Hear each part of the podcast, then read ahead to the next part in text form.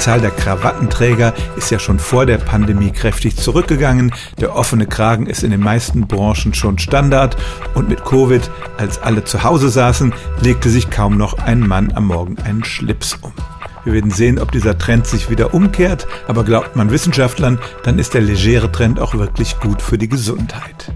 Vor drei Jahren haben deutsche Forscherinnen und Forscher Männer mit und ohne Krawatte in den Hirnscanner geschoben.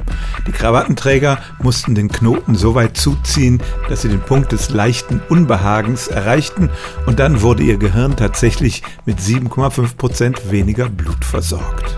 Und weil die Krawatte den Fluss zurück zum Herzen, aber nicht den Fluss in den Kopf behindert, entsteht ein gewisser Überdruck im Kopfbereich. Das kann zum Beispiel auf die Augen gehen und dort zu Schädigungen führen.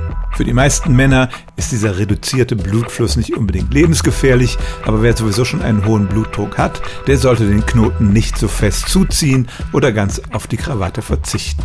Das Tragen von Krawatten, schrieben die Wissenschaftlerinnen und Wissenschaftler, ist eine sozial erwünschte Strangulation, die bei vielen Menschen durchaus nicht gut für die Gesundheit ist. Stellen auch Sie Ihre alltäglichste Frage unter stimmtz.radio1.de.